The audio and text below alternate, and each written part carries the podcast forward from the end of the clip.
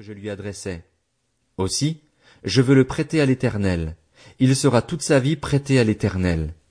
Et ils se prosternèrent là devant l'Éternel. 1 Samuel, chapitre 10 Samuel prit une fiole d'huile qu'il versa sur la tête de Saül. Il l'embrassa et dit, L'Éternel t'a désigné par onction pour que tu sois le chef de son héritage. Aujourd'hui, après m'avoir quitté, tu trouveras deux hommes près du tombeau de Rachel, sur la frontière de Benjamin, à Tseltsar.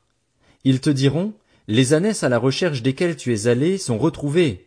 Maintenant ton père ne pense plus aux ânesses, mais il s'inquiète pour vous, il dit, que dois-je faire au sujet de mon fils?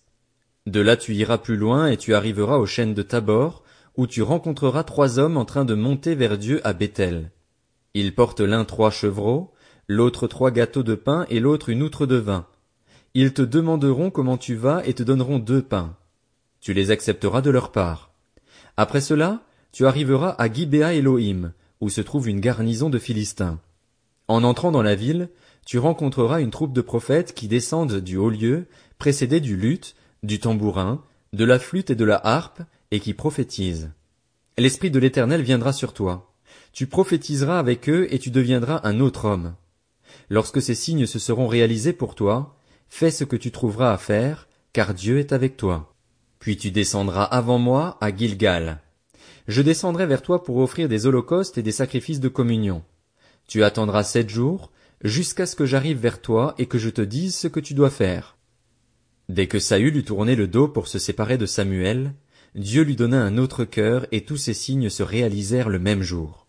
Lorsqu'ils arrivèrent à Gibéa, une troupe de prophètes vint à sa rencontre. L'Esprit de Dieu vint sur lui et il prophétisa au milieu d'eux.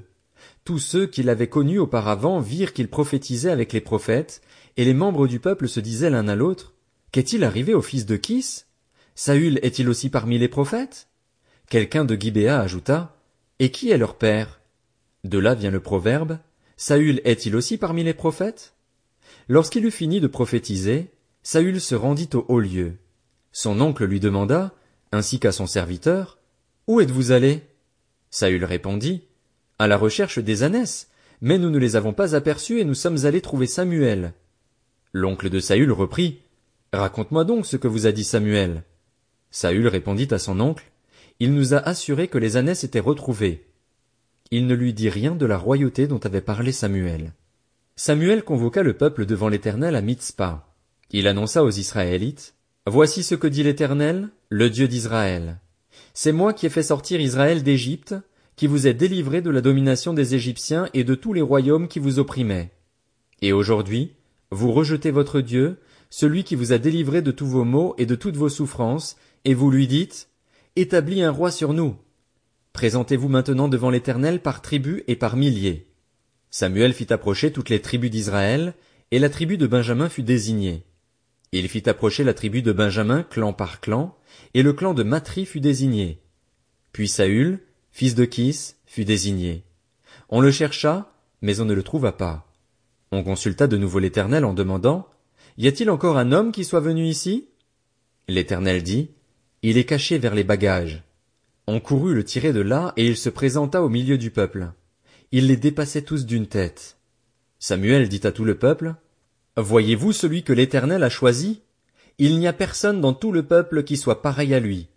Et tout le peuple cria, Vive le roi! Samuel fit alors connaître au peuple le droit relatif à la royauté, et il l'écrivit dans un livre qu'il déposa devant l'Éternel. Puis il renvoya tout le peuple, chacun chez soi. Saül aussi alla chez lui à Gibéa, accompagné des hommes de valeur dont Dieu avait touché le cœur. Il y eut toutefois des vauriens qui dirent, Quoi? C'est celui-ci qui nous sauvera. Ils le méprisèrent et ne lui apportèrent aucun cadeau, mais Saül n'y prêta pas attention. 1 Samuel, chapitre 11 Nakash l'ammonite vint assiéger Jabès en Galaad. Tous les habitants de Jabès dirent à Nakash, Conclus une alliance avec nous et nous te servirons. Mais Nakash l'ammonite leur répondit, Je traiterai avec vous à condition de vous crever à tous l'œil droit et de jeter ainsi la honte sur tout Israël. Les anciens de Jabès lui dirent, Accorde-nous une trêve de sept jours afin que nous envoyions des messagers dans tout le territoire d'Israël.